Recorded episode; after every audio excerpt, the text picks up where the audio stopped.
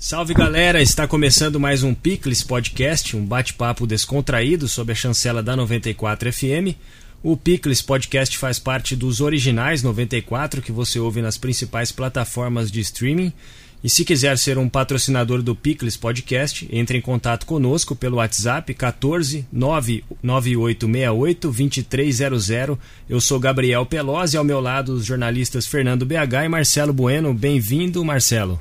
Muito obrigado, hoje eu fui o primeiro. É, Bem-vindo, BH.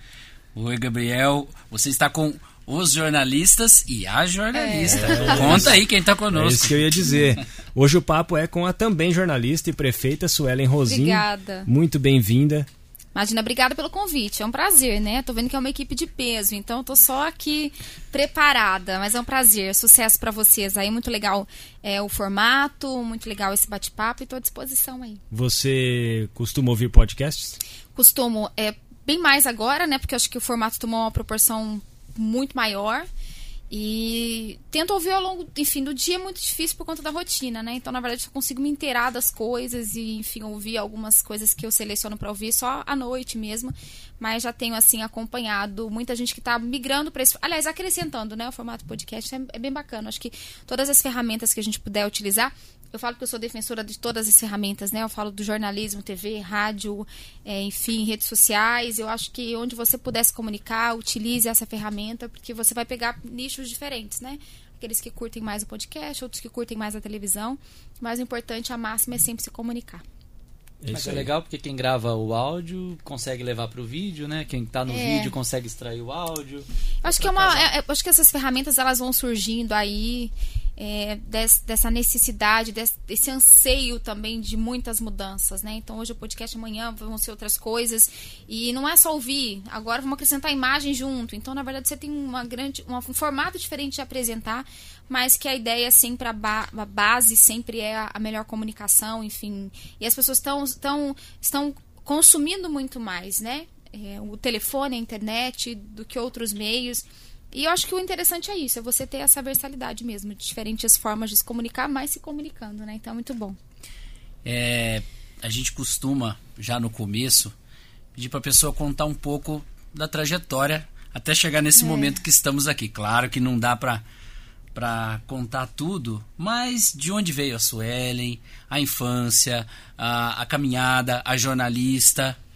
É, é, aí falo... depois nós vamos esmiuçar, né? mas um. você contar um pouquinho é, da sua história, né? Porque Bauru já te conhece, né? Não, não há quem não a conheça, mas algumas particularidades. Exato. É, na verdade, é difícil resumir 33 anos, né? Não, é, mas eu basicamente, enfim, cresci num, numa família é muito humilde, uma família que sempre me ensinou a correr atrás dos meus sonhos e dos meus objetivos. Era um sonho ser jornalista, né? Então eu sou a mais velha de três irmãs, somos em três em casa, né? Tenho os, eu, Tainara e Samuel. E graças a Deus, assim, acho que a família sempre foi muito a minha base. Eu sempre mudei muito, né? Eu nasci, apesar de nascer em Dourados, que é uma cidade de Mato Grosso do Sul, eu mudei muito cedo de lá. Então, as minhas lembranças de primeira infância são lá, mas o resto da minha vida foi toda toda no estado de São Paulo e, ao, e a, o jornalismo me levou a conhecer muitos lugares, estar em muitos lugares e uma faculdade que eu escolhi por paixão desde o primeiro momento que eu enxergava a televisão, que eu via a comunicação era uma coisa que eu queria fazer. Então depois que eu me formei, eu falei agora que eu tenho opção e posso, eu vou começar a fazer a faculdade de jornalismo na cidade que eu morava na época não tinha. Então, eu falei, vou fazer administração de empresas. Fiz um ano de administração de empresas. E aí, quando tive a oportunidade, mudei o curso. Falei, eu quero fazer comunicação social. E aí, para realizar realmente um sonho de, de menina mesmo. E o jornalismo foi que me abriu muitas portas, me fez conhecer muitos lugares, muitas pessoas. É, vivi os meus oito anos né, de, de, de, formação atuando né, em televisão. E, e, eu sempre busquei desafios, né? Eu me desafiei enquanto estagiária na época, me desafiei enquanto, enquanto produtora na época, tive a oportunidade de, de começar a apresentar telejornal. Então, eu sempre pude aproveitar grandes oportunidades e sempre entendi que tudo é uma missão, né? Eu fui criada de uma família uma família muito humilde que sempre me preparou para a vida e para os desafios. Então, quer fazer uma faculdade? Sueli, então batalhe por isso. Então, precisei trabalhar, enfim, é, vender muito CD na rua para pagar minha faculdade, né? Muitas pessoas não, não sabem, mas o trabalho musical que eu tenho desde muito cedo é muito mais um ministério de louvor para mim do que necessariamente algo comercial. Mas de lá veio o meu, o meu sustento e a minha faculdade por muito tempo. Então, gravei meu primeiro CD aos 12 anos de idade e, e aí ao longo do tempo, a comunicação passou a fazer parte da minha vida. Então, por isso que as pessoas às vezes falam assim: nossa, mas é uma prefeita que também canta e também é apresentadora de jornal, né? O que mais que você não faz? Mas eu gosto de, de estar em diferentes lugares e ser desafiada, né? Eu acho que a gente tem condições de fazer um pouquinho de cada coisa daquilo que a gente gosta. O que eu sempre busquei e aprendi isso em casa era que eu fizesse algo que fosse bom para mim, mas que eu pudesse fazer para as outras pessoas também. Quando você fala da música, você você não canta só para você, você canta para outras pessoas. A música no meio gospel tem também esse papel fundamental de falar da, de Deus, falar da espiritualidade, falar de, da superação, falar daquilo que Deus pode fazer em você e por meio de você. E o jornalismo também é a questão de você muitas vezes se colocar no lugar do outro, né? De você defender aqueles que precisam, de você levar informação de você ser a voz da população. E a prefeitura vem ao longo desses anos justamente com isso, né? A função de na política de modo geral também vem em decorrência de você realmente fazer por você e o que você tiver de oportunidade de fazer pelo próximo também. Acho que essas coisas se conversam muito para mim, né? Apesar de parecerem serem, serem coisas muito distantes, elas se conversam. Então eu sou apenas uma, uma, uma eu falo assim, uma, uma jornalista, alguém que foi criada numa família é, cristã e que ao longo da vida se viu diante de muitas oportunidades e não teve medo de abraçar cada uma delas, dependendo das etapas da minha vida. Né? Somos uma família é, que se gosta muito, que se, se apoia muito, né? Minha, minha, minha, família, meus pais têm sonhos, minha irmã tem sonhos e a gente vai abraçando um os sonhos do outro. É, o jornalismo fez mudar muito de cidade, porque a, a, as oportunidades que vão se abrindo para você em outras emissoras, em, enfim, eu comecei como estagiária, depois tive espaço é, na reportagem, então fui eh, preencher uma outra equipe de reportagem numa, em Sorocaba na época e fiquei um tempo lá, depois voltei para a região de Araçatuba, é, fui para Itapetininga e aí no meio do caminho vim para Bauru. Bauru veio na minha vida antes mesmo da faculdade. Né? Eu vinha à cidade, conhecia por meio de alguns amigos, vim cantar em Bauru muitos e muitos anos atrás, então era uma cidade que eu sempre tive uma familiaridade. Quando eu estava em Tapetininga, surgiu uma oportunidade em que eu pudesse, onde você gostaria de estar, e um dos, dos meus desejos era estar na região de Bauru. E aí Deus me preparou essa oportunidade de escolher poder viver aqui, né? E aí quando eu mudei para Bauru, trabalhando em televisão, tive a oportunidade de ir para outros lugares, mas escolhi a cidade, quis, eu estar perto da minha família. É, muitos profissionais desejam ir para São Paulo e para outros estados, mas eu me sentia muito feliz aqui. Então eu neguei algumas oportunidades porque eu queria estar em Bauru, né? Então, na verdade, vocês viram que é uma rota assim, né? Uma rota que, que começa de um jeito, começa com uma adolescente que tem que canta, mas que também tem sonho de, de ser, ser apresentadora de jornal e ao mesmo tempo aquela que conhece as pessoas e, de certa forma, acabou se inserindo no meio político. E aí chego a Bauru, antes mesmo da política, chego profissionalmente, sem plano algum de me envolver politicamente. Vamos chegar mas, lá, estamos curiosos. Mas com, curiosos. Mas com a certeza de que, de que as oportunidades que Deus colocasse no meu caminho, eu ia observar cada uma delas. E, e aí chego onde estou hoje, né?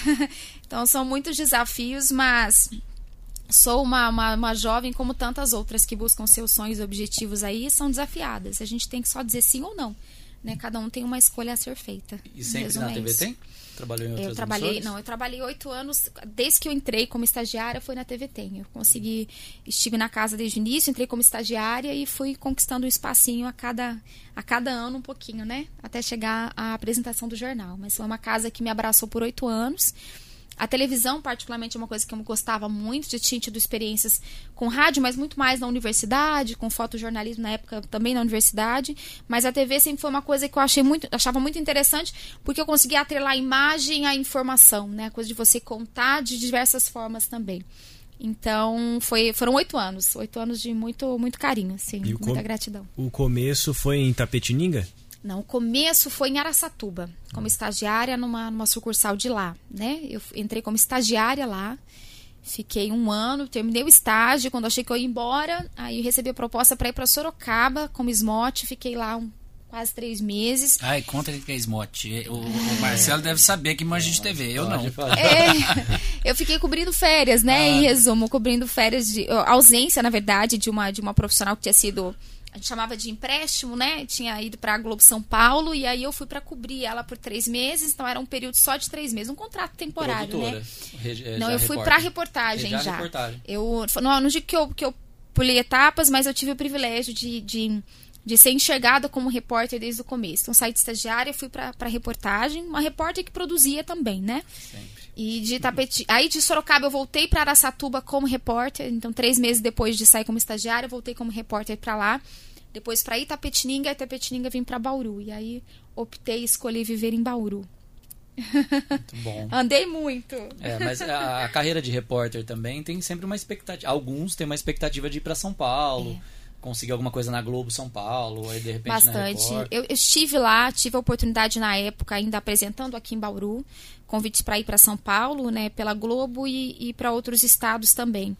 Mas eu tinha a prioridade de estar aqui, né? Eu, eu acho que são duas, duas, duas frentes, né? Tem alguns profissionais que realizam esse sonho, falam, eu vou trabalhar fora, eu vou trabalhar em, em outra cidade, mas eu quis escolher a família e um lugar tranquilo para viver. É, tinha opção de ir, escolhi, é, recebi boas propostas, muito interessantes por sinal na época, mas eu ia ter que abrir mão de muitas outras coisas e da tranquilidade que Bauru me trazia, né? Era uma outra vida. Eu falei, já é uma loucura o jornalismo, ainda vou para São Paulo, ou seja, eu vou passar muito mais tempo é, dedicada à profissão e não vou poder me dedicar a outros projetos. Aí eu optei em ficar, na loja, lógico na hora você fala assim, poxa, você deixar de dizer não para uma oportunidade assim é muito difícil decidir. Mas eu estava muito realizada e muito feliz, então optei em ficar. Que lembranças que você tem da, da sua época na TV? Alguma, alguma pauta marcante? Algum momento mais delicado? É, o você, que você traz daquela época aqui? Que vem à mente assim? Olha, eu acho que eu, é difícil falar de um momento específico, né? Porque na verdade o jornalismo te traz essa, essa, essa coisa de, de cada momento é um momento, né? Então e, e, na condição de jornalista, você se sensibiliza com absolutamente tudo. Você tem é, pessoas que perdem outras pessoas, né? No, em, por uma série de coisas, e você tem que estar tá ali, independentemente de você conhecer a pessoa ou não, você tem que estar tá lá cobrindo a informação, dando a notícia. Então você é muito confrontado. Eu, eu sempre gostei muito da presença das pessoas. Eu sempre fui uma, uma apresentadora que não deixou de ser repórter na rua. Então fazia as duas coisas. É difícil falar um, um episódio especificamente que eu fale, olha, é muito bom. É, eu, eu, fiz por muito tempo né, um, o projeto Bairro Ideal aqui, que eu acho que é a, a, mensagem positiva, uma das coisas que eu mais gostava de fazer, de certa forma. É, todas, to, era sempre muito puxada. Eu falava, nossa, vem bairro ideal aí, que ou seja, você ia para os bairros colhia os pedidos das pessoas e tentava cobrar né, o poder público para a execução de, de, tudo isso.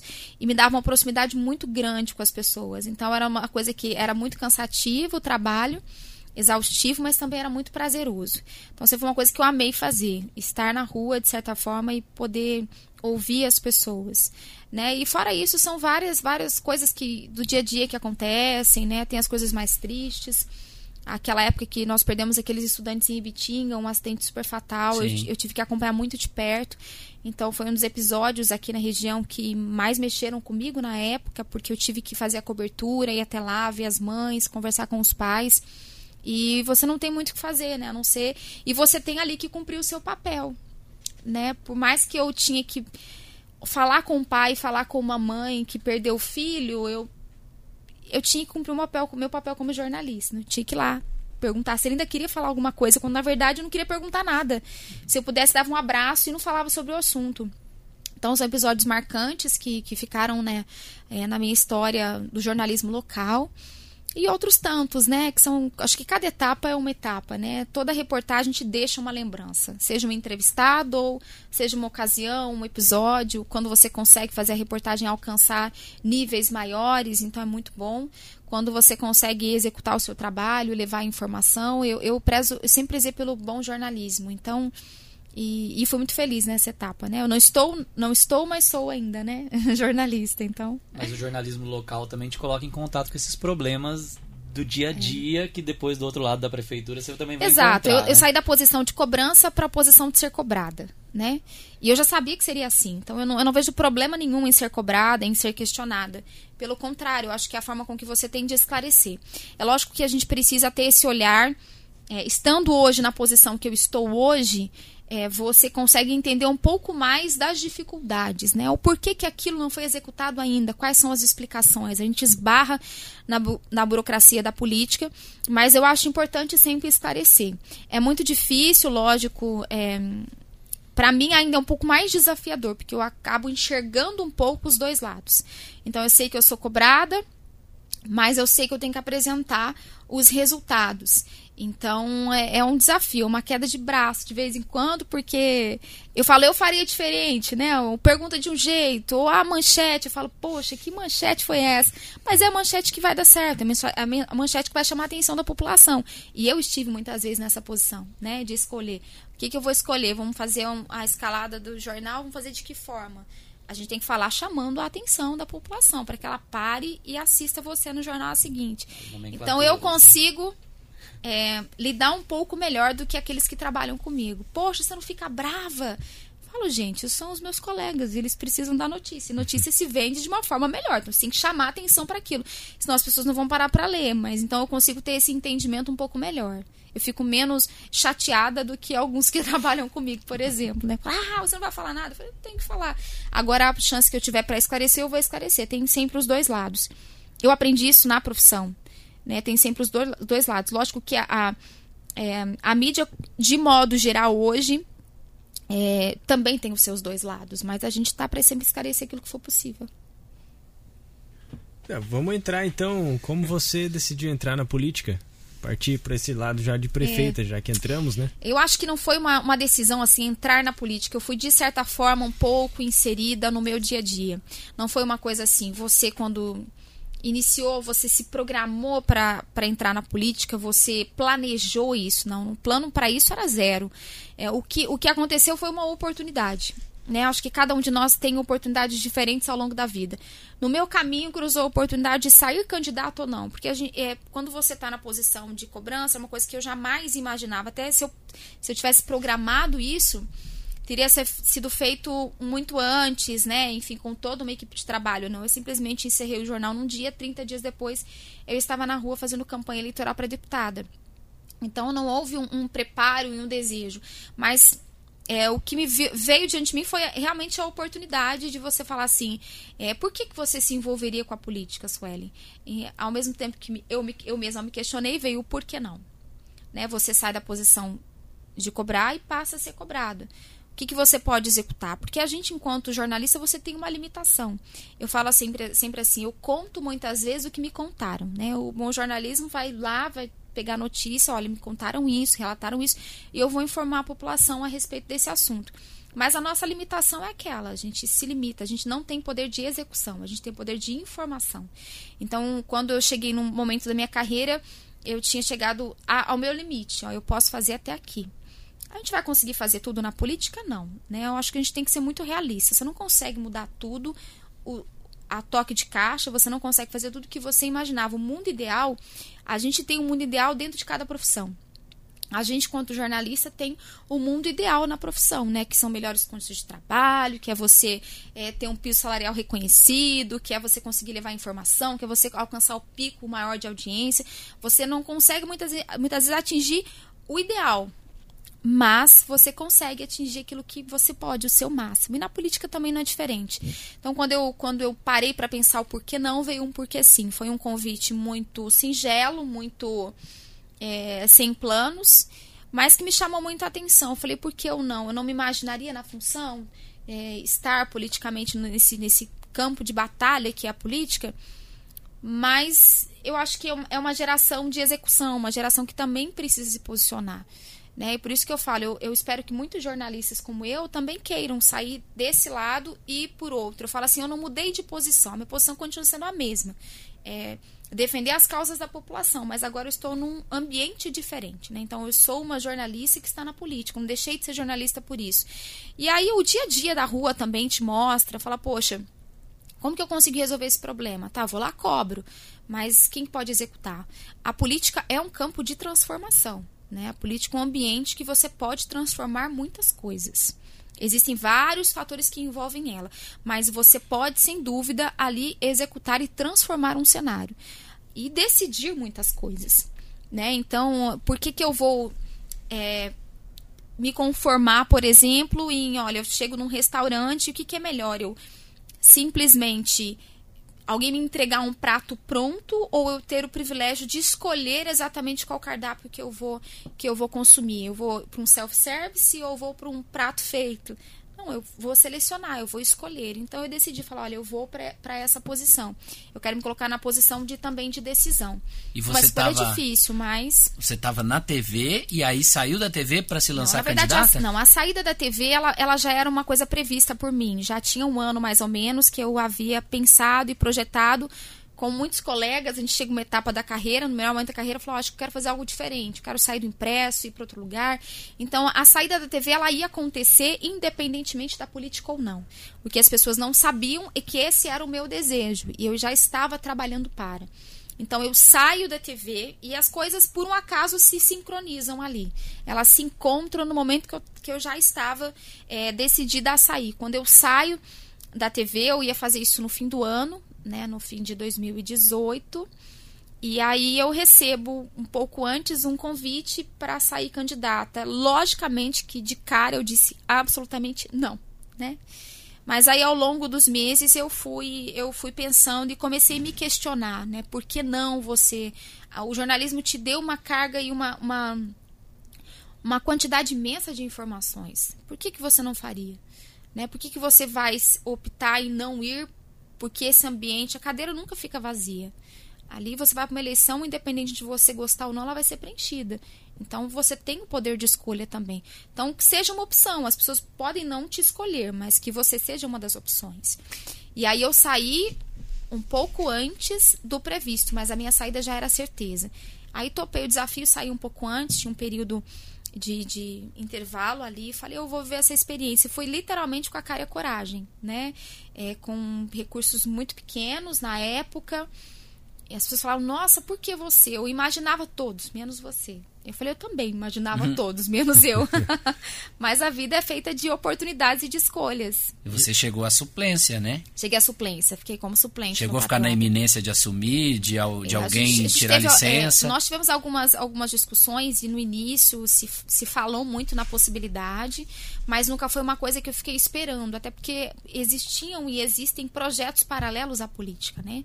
É, o projeto televisão era o que eu estava naquele momento, mas eu tenho e tinha outros projetos em outras áreas de comunicação, outras áreas é, ministeriais com relação à, à música, outros projetos de publicidade, outros projetos, enfim, de programas, outras coisas que eu queria fazer fora né, desse ambiente é, empresa. Né? Eu queria tocar um pouquinho a, a, minha carreira jornalística. Então, muita coisa não, não, não, não fiquei pendurada na, na, na suplência mas sempre comecei a fazer parte um pouco mais, né? Não foi uma coisa que eu interrompi, ó, não ganhou, ficou suplente, encerra o assunto, né? Eu continuei trabalhando, assumi a coordenadoria do partido na região para alguns municípios, então eu acabei assumindo aí uma responsabilidade é, de coordenar uma região toda.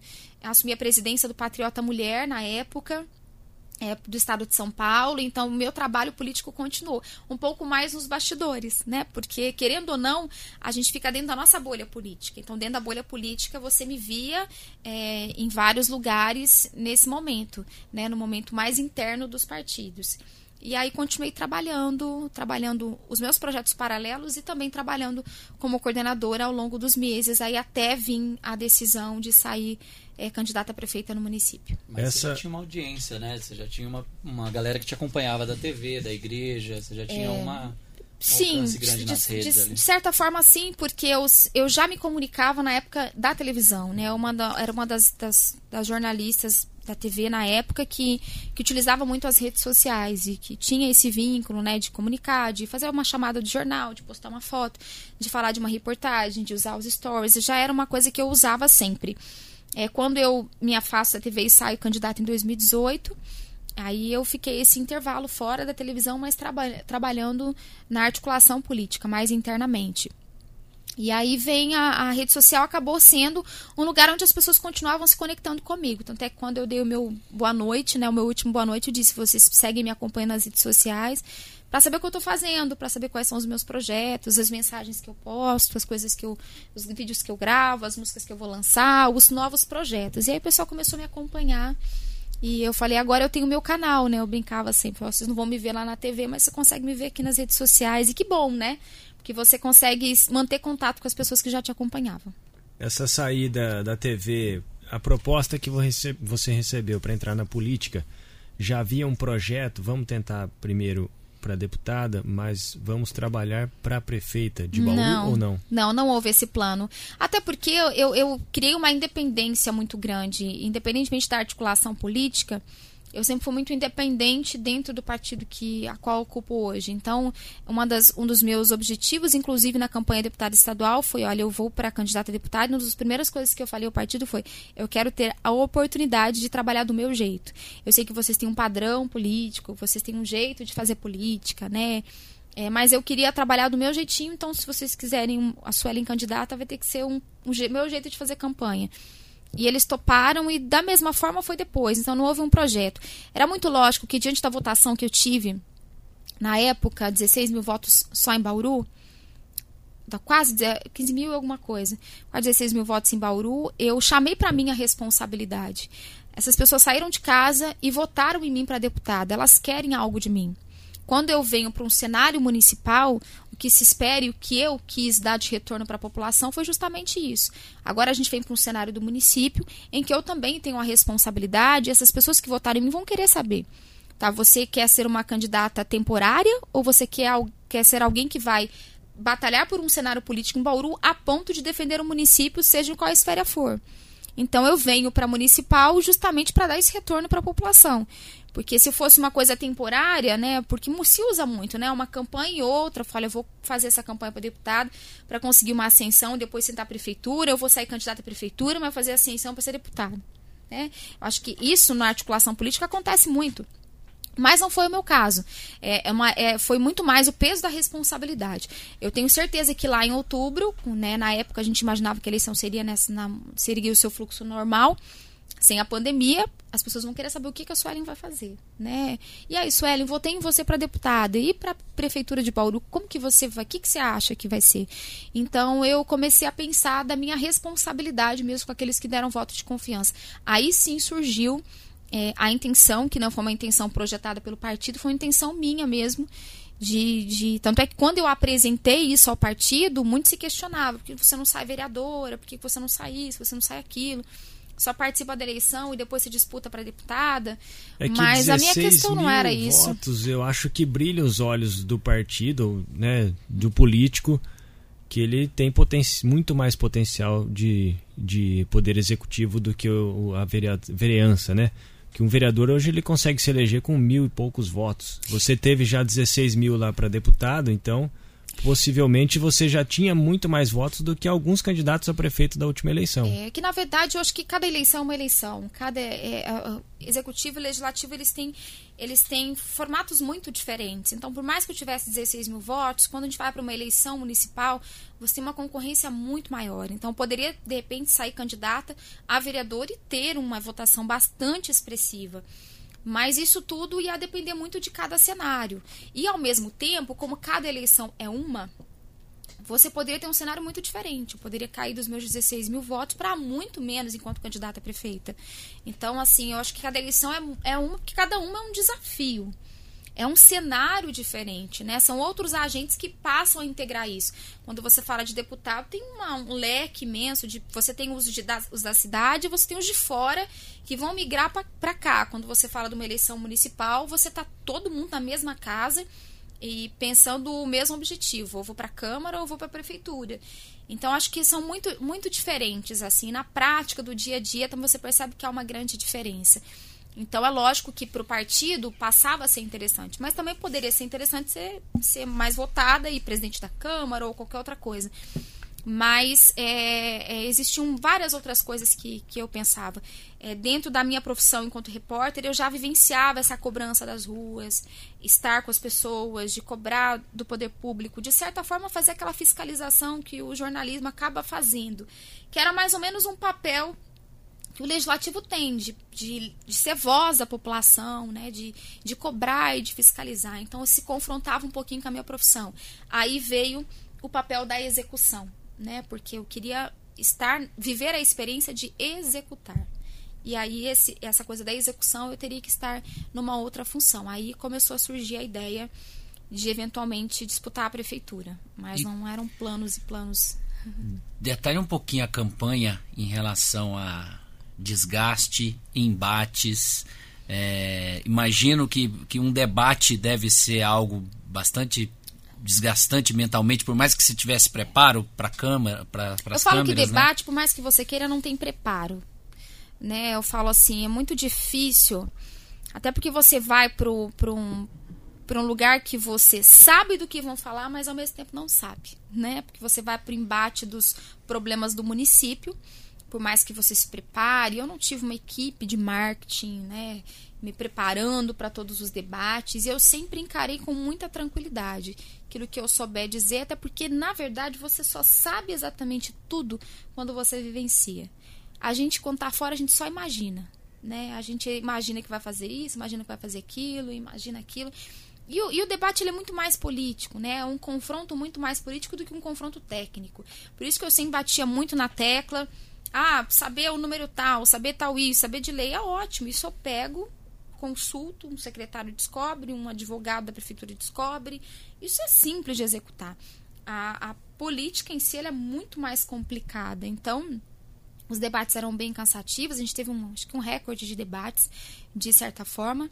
Eu fiz questão de participar de todos, mesmo sabendo que eu ia me deparar ali com pessoas que não só tinham mais conhecimento é, é, é, interno das coisas que já estavam acontecendo no município, como as pessoas também iam querer, de certa forma, é, levar e trazer à tona que a Suelen não tinha preparo para administrar a prefeitura. Isso é político, é debate político, não tem como. Ali é muito simples. Um quer inviabilizar o outro. Mas eu procurei, dentro do meu campo, é, manter sempre a compostura, sempre sem embates muito acirrados. Mas eu falo, a campanha se encerra e se vira uma página e começa uma outra coisa, uma outra realidade. Mas teve algum Mas dia. É Teve algum dia dos muitos desgastantes que você falou, ah, onde eu últimos, fui me meter? É, os últimos. os últimos, as, as, pessoas entendiam muito também, acho que a, a, resposta das urnas mostrou muito isso. Que quando eu era confrontada com uma coisa ou outra, a população também entendia, poxa, eu também não sei, ela também não é obrigada a saber. Mas ela está dizendo que ela, quando ela chegar lá, ela vai simplesmente abrir, descobrir e fazer. Né? Então as pessoas se identificavam muito. Porque na prática a gente não sabe tudo. É impossível saber de tudo. Então, mais que você debata todos os temas, é muito difícil. O mais desgastante foi, sem dúvida, os, os, últimos dias, porque também vi um cansaço excessivo de um primeiro turno difícil, em que, imagina, você começa um primeiro turno, são vários candidatos. Então, tudo se divide, né? Cada um vai para um canto, cada um confronta um diferente. Então, isso se mistura, né? A partir do momento em que você vai para um segundo turno, você é o alvo. Então, é um alvo mais certeiro. Então, tudo que jogar para você. É a última oportunidade. É a última ali. oportunidade, né? Um a um ali. É. Né? Um a um. Falei, é, tanto é que o segundo turno é uma segunda campanha. Não tem uma coisa parecida com a outra, mas são coisas distintas. Então começa do zero uma campanha eleitoral dali. E os últimos dias foram os mais difíceis porque vinha um desgaste, vinha um e você tem uma, enxurrada de informações, né? Você não antigamente tinha uma campanha eleitoral na televisão. Como que você propagava essa informação? Não, quando você tem a rede social, quando você tem o WhatsApp, quando você vem várias fontes de informação, você descobre que as pessoas estão se comunicando de várias ferramentas. Então, até aquela mentira que jogaram contra você, se você não tiver tempo de chegar à verdade, ela vai ficar com a mentira. Isso te prejudica. Então, foi uma campanha muito difícil. Nos últimos dias, eu falava, gente, eu não sei se eu vou aguentar. Né, foram, foram muito difíceis fisicamente o desgaste, porque eu fiz muita campanha na rua, eu fui muito pra rua, assim como eu tento manter agora. Lógico que hoje eu tenho que me dividir muito da burocracia, de estar dentro de, da situação estar dentro da prefeitura para, enfim, fazer os despachos e assinaturas e tudo. mas eu também preciso estar perto da população, seja para ouvir uma reclamação, ou seja para falar, prefeito, tá legal o seu trabalho, ou seja para ouvir uma crítica. Eu tenho que estar nos dois lugares. Mas eu fiz muita ruim, então eu terminei a campanha bastante cansada fisicamente, eu diria esgotada. Então eu tinha alguns debates que eu falava, o que falou, eu não sei mais. A, a estrutura da equipe muda no segundo turno? Assim, vocês dão uma fortalecida na equipe? Não, no meu um... caso não. não. Eu, assim, o que mudou é que nós tínhamos 16 segundos de televisão. Automaticamente a, a gente tinha um tempo maior de televisão. Então a gente teve que, que, que preparar melhor essa estrutura para a contratação de alguém que conseguisse entregar isso para as TVs, né? Mas em termos de marketing, não. Eu fiz uma campanha. É, meu chefe de gabinete, que foi meu chefe de gabinete até então, um amigo e minha mãe. E eu, e rua. Então não tinha assim uma equipe de marketing. No segundo turno eu falei, eu não vou mudar nada do primeiro, porque o que me trouxe aqui no segundo foi o que eu fiz no primeiro. Então não vou mudar, vou mexer no time que está ganhando. Então a gente manteve a mesma estrutura, só que um pouco mais intensa. E o mais difícil do segundo turno é você ter que administrar politicamente, administrar o que inventam. Aí você fala, nossa, eu não, ou enquanto eu tô pedindo voto aqui, tem outros tantos ali falando, não vota nela por conta disso, disso, disso. Então, é uma enxurrada de coisas. Então, fica muito mais difícil, né? A rede social foi forte para você, né? A rede social foi a única, na verdade, assim. a única ferramenta que eu tive foi a rede social, porque nosso tempo de televisão era 16 segundos. Então, na verdade, o que a gente fez foi agregar o que eu tinha e poder fazer com que isso chegasse muito mais pessoas. É muito lógico que é, todo mundo pensou a mesma coisa, então todo mundo usou rede social, né? Então é, o engajamento da rede social em época de campanha ele diminui muito, porque é onde também as empresas ganham muito com isso. Então, se você quisesse levar seu número para para um outro lugar, você tinha que fazer de certa forma um investimento. Então já tinha algo orgânico da própria página e, e que você, a única forma de investimento que nós podemos fazer seria a rede social. Mas ainda assim eu trabalhei muito com lives, então era um espaço que eu conseguia é, conversar um pouco mais com as pessoas.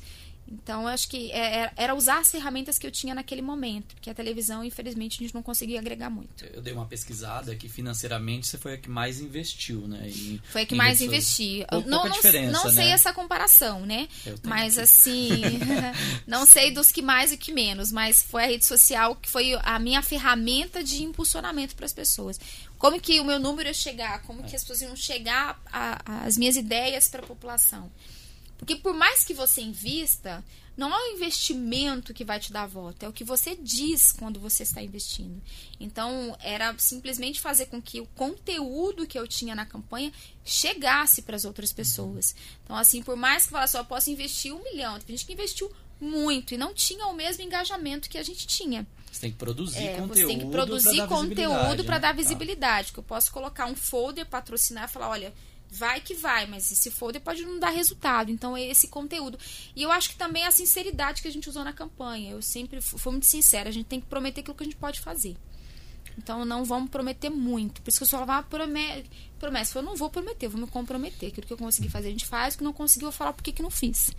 Então, eu acho que quando você traz essa linguagem para a população, e eu tento manter essa linguagem até hoje, lógico que um pouco mais atarifada, o fluxo de postagens que eu fazia anteriormente é muito diferente do que eu faço agora, porque não dá tempo de fazer tudo. Né? E a campanha eleitoral é isso. Cada um usa as ferramentas que tem. A minha ferramenta naquele momento era só rede, rede social. É, eu não tinha braço para ir em todos os bairros. Então a forma com que a gente tinha de usar era a rede e a forma com que o partido poderia nos ajudar naquele momento. E aí conseguimos fazer a campanha assim. A nossa, o nosso canal era rede social, não tinha outro jeito, não. Mas, mas eu acho que para quem tem curiosidade, assim, na sua campanha no Facebook, 75 mil. Campanha do Dr. Raul, que, ficou, que foi para o segundo turno, 73. Uma diferença muito pequena de é, investimento. muito pequena de investimento. Mas conseguiu é. ter o... o... que O que demonstra, na verdade, uhum. que nem sempre é o investimento. Só o investimento. Porque se fosse o investimento um pouquinho mais resolveria o problema, Sim, né? Mas muda, muda muito, não é, não é, é, eu acho que é você conseguir levar a sua mensagem. Até porque no meu caso, como eu tinha 16 segundos de televisão, era muito pouco, TV e rádio. É. Então era 16 segundos, não iam saber que nem nada. que eu era candidata. Eu dizia sempre: procure as minhas redes sociais para saber mais detalhes. Era o que eu conseguia dizer em 16 segundos. Então era a nossa ferramenta.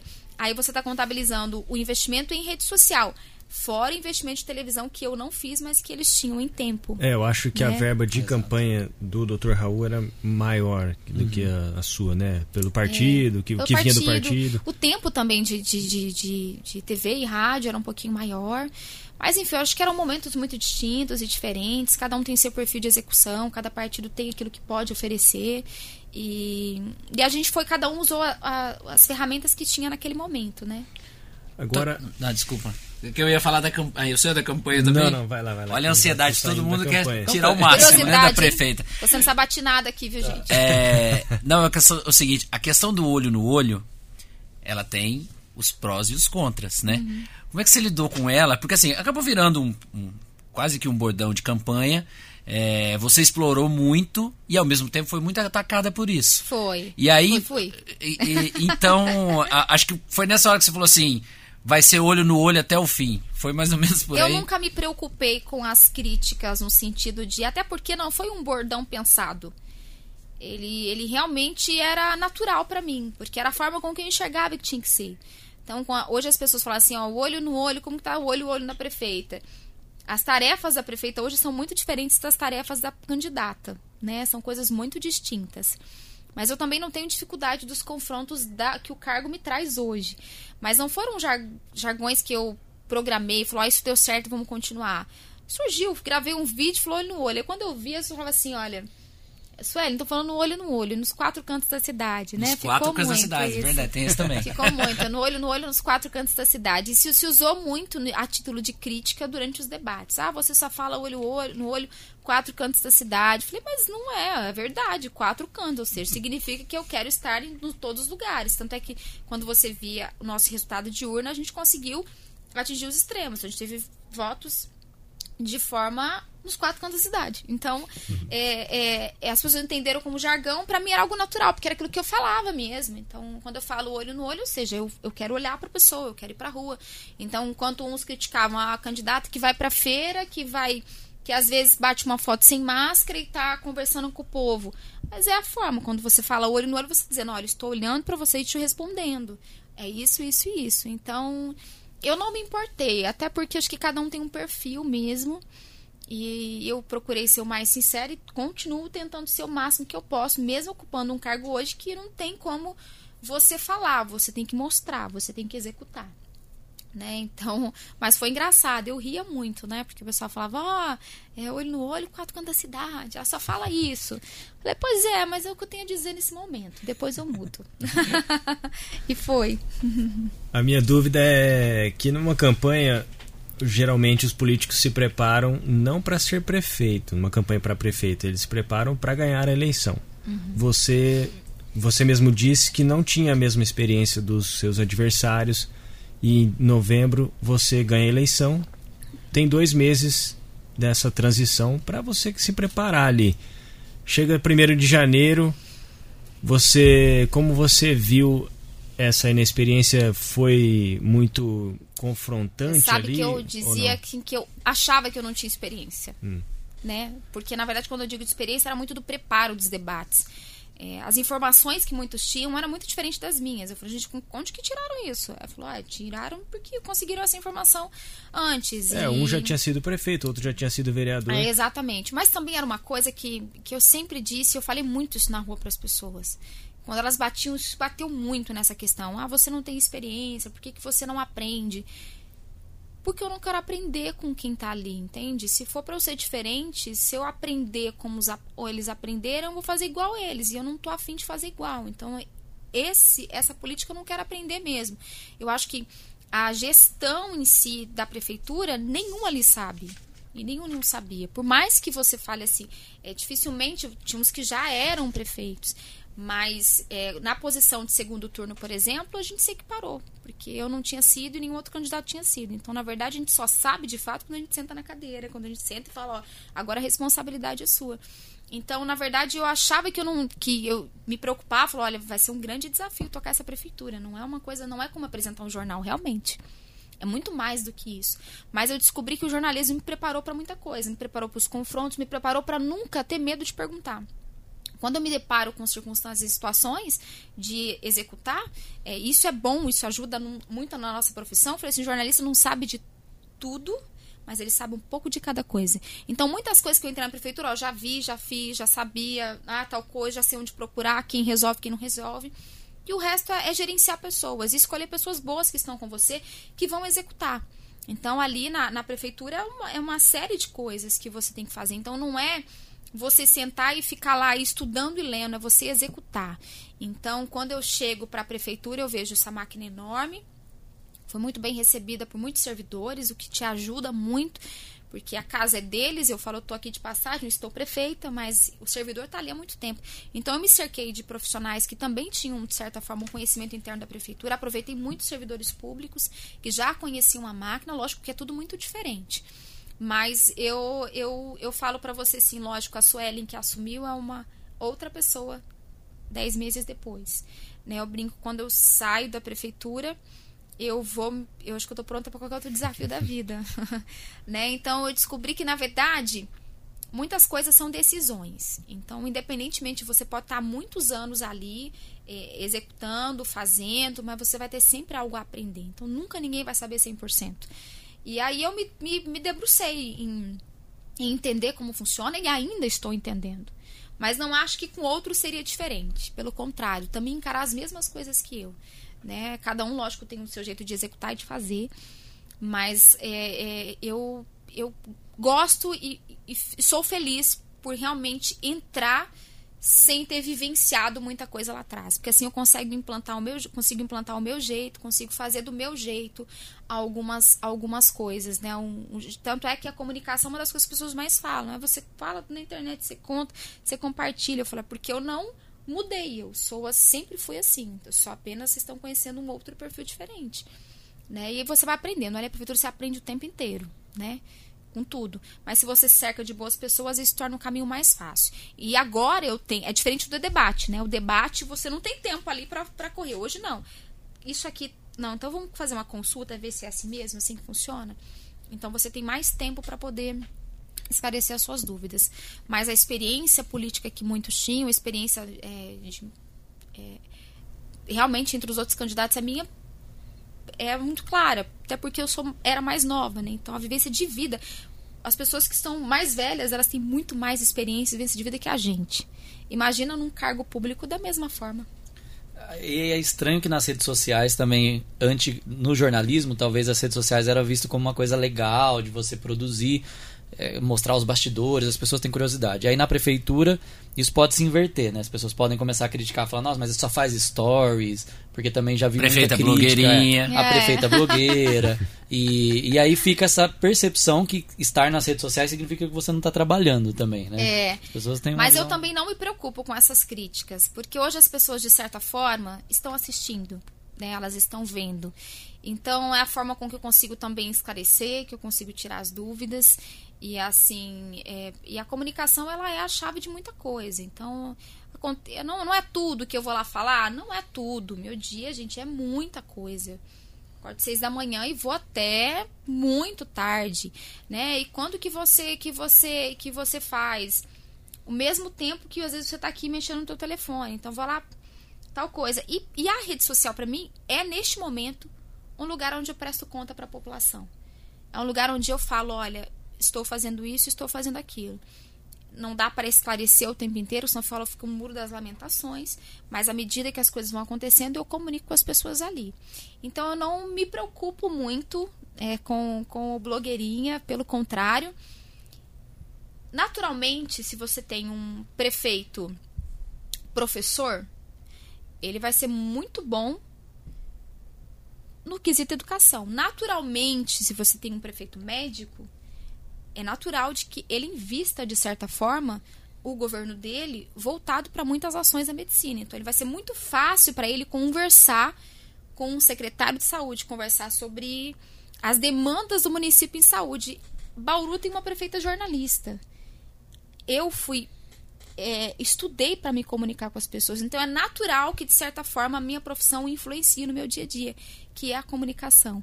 Então acho que isso que causa nas pessoas uma certa uma certa dúvida, porque eu, a minha profissão é essa. Então é natural que se eu, se um prefeito sentar com o secretário de saúde vai saber falar de várias coisas, né? Ó, sobre cirurgia, sobre medicação e tal. Eu sento com os colegas jornalistas aqui e a gente conversa várias e várias horas sobre comunicação. Naturalmente que uma prefeita não se espera menos dela do que se comunicar com as pessoas, de contar, conversar. Então não é uma coisa que eu só faço isso. Se eu fosse, na verdade, postar o meu dia. As, as pessoas, as pessoas iam, iam ter um reality show né, da prefeita, o que não seria ruim. Porque muita gente não entende os bastidores. E é muito legal que a população consiga se entender um pouco mais sobre esse universo político. Né? Mas é que, a gente é que não dá tempo. E a gente da comunicação descobre que você faz uma linha direta com a população. E aí você ganha a confiança dele, consegue responder uma coisa ou outra. É uma é também uma estratégia para você poder prestar contas. É, para mim é uma prestação de contas. Próximo. Tanto é que se você entrar na minha rede social, você vai me ver prefeita, mas vai ver a Suelen fazendo tantas outras coisas. Cantora então, a cantora também. que posta uma mensagem, que posta uma foto e tal. E essa sou eu. Eu acho muito difícil.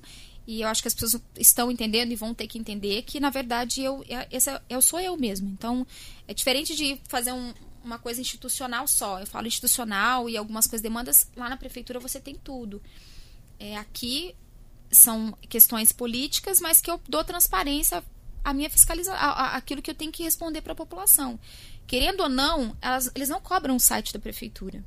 Eles não cobram ali a prefeitura, eles cobram a prefeita. Então é natural que no meu espaço de comunicação eu converso com eles. Então eu entro numa live, falo de várias coisas. Não tenho entrado tanto como eu gostaria, porque não está dando tempo. O pessoal fala, a prefeita faz live, que dia, gente? Não tô dando conta de fazer live. É. É, tá difícil. Então é, é, absolutamente natural. Então eu não me importo com as críticas, até porque tem muita gente que pode criticar, mas também tem muita gente que fala, ó, vamos ver se dependendo do nível de informação Vou dar uma olhada ver se a prefeita falou alguma coisa sobre isso. Que é sou eu falando, né? Não é ninguém que escreveu, ninguém que falou, sou eu mesma que falo, eu que mexo no meu telefone, eu que faço absolutamente tudo. Então. E principalmente na época da vacina, que eu falei assim, eu vou seguir a prefeita no Twitter, porque eu fiquei sabendo que no Twitter ela tava postando. Nada, e aí, mas aí chegava foi... lá, eu fiquei sabendo no Twitter. Quando tava, chega, quando chega. Eu tava quando numa chega. reunião, apareceu uma. Eu assinei sua notificação, chegou a notificação liberado pra idade, 33, é. na época 33. e aí eu falei, meu Deus, pausei a reunião e me, me inscrevi. Mas você sabe que nem sempre. É porque, assim, o mecanismo que a prefeitura tem é a imprensa. Então, tem um grupo da imprensa, né? Porque não sabe, tem um grupo que a imprensa da prefeitura manda as demandas para lá. Tô lá. Também é, tô. Exato, vocês estão lá, exato. Então muita coisa manda lá. Só que a resposta muitas vezes da, da minha rede acaba sendo um pouco mais rápida, porque na verdade eu vai pegar o release, até esse release para o jornal e para um portal, tal coisa, eu tô ali, decidimos, tá, como vai, manda para imprensa, manda para imprensa, ok, mas não manda para imprensa, eu já tô fazendo, mas não, não existe um sincronismo, manda primeiro aqui, que depois eu posso, essa loucura das pessoas. É furo de reportagem da prefeita. É loucura. Fura a imprensa. Né? Manda, eu posso primeiro, depois manda para imprensa. Já Isso tem existe. a imagem e o texto ali. Gente, a rotina da prefeitura não me dá tempo para ficar com essa coisa de. Ai, faz isso, não dá. Segura não dá aí tempo. pra eu colocar no É. meu Twitter, isso não tem. Não tem. Até porque o Thiago, o Thiago tem dias que ele tem que sair comigo conversando no, no leva- elevador, porque eu tô saindo correndo. Para que eu tenho que falar com Abraço você. pro Thiago você. Navarro. É. Quem não Assessor, sabe, gente assessor boa. de imprensa. É, né? é o coordenador, de Coordenador. imprensa da, da prefeitura, então não tem. Ó, eu- Mas ficou engraçado, viu? Olha no Twitter da prefeita. Eu falei, olha mesmo, que sempre que der eu posto. Hoje mesmo a- eu postei alguma coisa nos stories, mas porque a gente tá precisando que as pessoas voltem pra segunda dose. Fica, né, um recado, todo mundo volta pra segunda dose. Aí eu postei. Então aquilo que dá eu posto, aquilo que não dá não posto. Então, assim, não é uma rotina programada. O que mais me chamou a atenção do seu, do seu mandato até aqui é que você encarou alguns embates. E você encarou, isso é que me chamou a atenção. É, se, se havia lá na campanha alguma dúvida da Suelen encarar os desafios da prefeitura, pela inexperiência, etc., logo de cara o embate com o governador. É, teve um episódio recente, uma, uma discussão na Câmara, em, na, na SEI. E o que mais me chamou a atenção particularmente é o da, da reforma lá da, da obra da Praça Portugal. Porque causou uma comoção, né, daquela da, da, da derrubada das árvores, etc. E, no, e aí a obra foi embargada. E no dia que, que, que liberou a obra, a prefeita soltou um story aqui, gente, ó, trator vai passar aqui, vai continuar e vamos pro progresso. Acho que até você usou o termo progresso, se não me perdoe a, a, a memória. Então, assim, desagradando, agradando, eh, nem entro nesse mérito, mas no que você acredita, você vai pro, pro confronto. Acho que confronto é a palavra mesmo. Eu, eu, eu não diria confronto, mas assim, eu sou muito, muito transparente. Então, eu não vou conseguir agradar todo mundo. Isso é impossível. Eu falei, eu não fui eleita por unanimidade, né? As pessoas podem discordar e vão discordar de mim de várias coisas. Não tem como você agradar, é impossível. Se eu chegar, falar, eu vou agradar todo mundo, é impossível. Mas eu também tenho que ser muito coerente. Quem me acompanhou na campanha eleitoral, que viu na rua, tudo que eu estou executando foi um compromisso que eu fiz com quem estava na rua. É, quando eu falo de não de encontrar o equilíbrio entre a saúde e a economia, é porque estando prefeita, infelizmente a gente não consegue sentar e falar assim, olha, eu vou só falar sobre saúde hoje. As demandas são de todas as frentes. Então, a partir do momento que eu tenho uma demanda na saúde, eu tenho uma demanda econômica do município. Quando você fala de governar para todo mundo, é porque você vai ter que tratar de assuntos que pode não ser do seu gosto, mas você tem que tratar. E quando a gente veio, vem, vem uma pandemia, a gente estava uma pandemia parte 2 né? E você já tinha aí um, início de, de, ideia de vacina, você tinha um desgaste da população e estar tá muito tempo sem trabalhar. E, eu moro em Bauru, né? Eu vou pra rua em Bauru. Então, assim, é muito diferente de quem enxerga Bauru de longe. Então, quando eu ia pra rua, eu via o quanto as pessoas estavam sendo sangradas ali e perdendo emprego, mas também perdendo muitas outras coisas. A prova disso é que a economia a gente vê depois, a gente vê a economia que a gente vê depois hoje. Hoje a gente tem famílias que estão passando fome. Porque as duas coisas precisam caminhar juntas em algum momento. Você governa para todo mundo, você tem que debater todos os assuntos. Então, o que eu busquei, na verdade, foi um equilíbrio, mas eu sempre fui muito realista. Desde o começo na campanha, eu falei: olha, quando a gente for discutir abertura e fechamento, a gente vai discutir junto com a população e ouvir as, os dois lados. E fui interpretada é, de, de forma ríspida, fui, mas sou eu. Eu falei: eu não vou, não, eu tenho que defender o município e vou até onde for necessário. Então, acho que às vezes essa sinceridade parece que eu gosto de confronto. Na verdade, que eu gosto de confronto. Eu só tenho que Mentira tem várias, na né? verdade é uma só. Então, se eu tenho a oportunidade de falar a verdade para as pessoas, aquilo que eu posso estar errada, posso estar errada, mas onde eu tiver a oportunidade de falar, eu vou falar. Então, é, parece confronto, mas não um confronto. Eu penso em confrontar porque, nossa, isso vai ser bom confrontar. Não. Antes mesmo de discutir qualquer outra coisa, eu fui para São Paulo para pedir a abertura definitiva do HC, porque eu sabia que as coisas iam se complicar ao longo dos meses. E a gente precisava manter as duas coisas, não tinha como, porque à medida em que as pessoas estavam perdendo muita gente querida, a gente também tinha pessoas que estavam vendo uma situação muito precária. Então a gente tinha que casar as duas coisas e, e ter esse equilíbrio de certa forma. As pessoas entendem como confronto, mas eu acho que é muito mais é, dialogar mesmo e ouvir. E ouvir, entender as minhas razões e as razões que se que casam também com razões da própria população. O que eu fiz foi ouvir os dois lados. Essa questão da Praça Portugal. É, foi uma situação assim, se surpreendeu justamente porque não é só uma intervenção viária, é uma coisa, um projeto já visto anteriormente. Então, na verdade, a preocupação não era assim. A Praça Portugal não necessariamente a preocupação ambiental. A preocupação é porque quem startou o projeto foi na minha gestão. Era muito mais político, na minha opinião, de qualquer outra coisa, porque a reposição ela vai ser feita. Né? A gente tem que ter responsabilidade, fazer todos os processos que haviam sido feitos. Então, eu me surpreendi, mas eu falei, olha, Agora que está feito, está feito. E toda vez a gente for a gente for agradar todo mundo, é impossível. Então, se eu for fazer um pleito, faço a parte da Praça Portugal ou não, gente, o que, que vocês acham? Vai ter uma parte que não vai querer, outra parte que vai querer. E aí a cidade não cresce, porque eu não faço uma coisa nem a outra. Então, a gente tem que tomar algumas decisões. E Nesse caso foi a comunicação. E nós havíamos comunicado isso antes, né? Quem procura a prefeitura, quem segue, falou: nós vamos ter intervenções na Praça Portugal, mas ninguém se atentou. E aí, de repente, é, todo mundo vê e fala: nossa, mas vão arrancar tudo isso, não, mas a gente vai repor tantas outras. Aí se discute uma reposição que, na verdade, nunca foi feita é, 100% em outras gestões. Né? Existem muitas reposições que deixaram. O Bauru está atrasada nesse quesito. Então, a nossa gestão vem e fala: agora a gente vai começar a fazer. Então a gente tem programações de reposição das árvores, a mesma coisa vai ser ali na Praça Portugal e tantas outras intervenções que forem necessárias. Então acho que não vai dar para agradar todo mundo, mas as pessoas também precisam compreender e entender um pouco o histórico, entender as razões. Eu acredito que vai ficar muito bonita, vai melhorar e vai ter árvores também. Então, assim, vão ter mais 500 árvores, de 50 vão ter mais 500. E aonde é. serão essas 500? É, já vão começaram? Ser, vão ser em torno, provavelmente ali, na mesma região, né? É, a gente tem alguma uma parte para começar ainda nesse período, nesse ano. Na própria praça também nós vamos receber, vai ter implantação de algumas. E além de uma lista imensa que a gente tem realmente de reposições aí que precisam ser feitas. Então são as duas coisas. E quando eu volto para dizer, eu volto, a gente. É, não houve erro é, de procedimento. Pelo contrário, a gente tentou equilibrar as duas coisas. Então, a praça tem árvores, mas vai precisar de intervenção viária, assim como a gente tem outras regiões. E a gente está falando de uma cidade que precisa se preocupar com as árvores e precisa se preocupar também com terminar uma estação de tratamento de esgoto, com coletar melhor e destinar melhor o seu lixo. Então, são várias coisas que tratamos do meio ambiente. Então, são várias coisas que a gente tem tentado trazer para a nossa gestão e deixar um pouquinho aí para a população. Falando nisso, a, a estação de tratamento de esgoto está neste momento paralisada por conta do, do, encerramento do contrato com a construtora que estava tocando a obra. E existe Ou já no um... momento dessa gravação, né? No, momento, no momento dessa Quem gravação, sabe? É, exatamente. quem sabe? Acho que ainda não. Se é para essa semana, é, os dias ainda não. Tem a licitação já está sendo preparada para contratação da próxima empresa.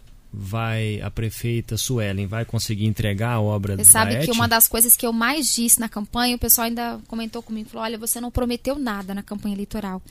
Mas uma coisa você disse, que ia entregar a estação de tratamento, justamente a coisa que não depende só de você, né?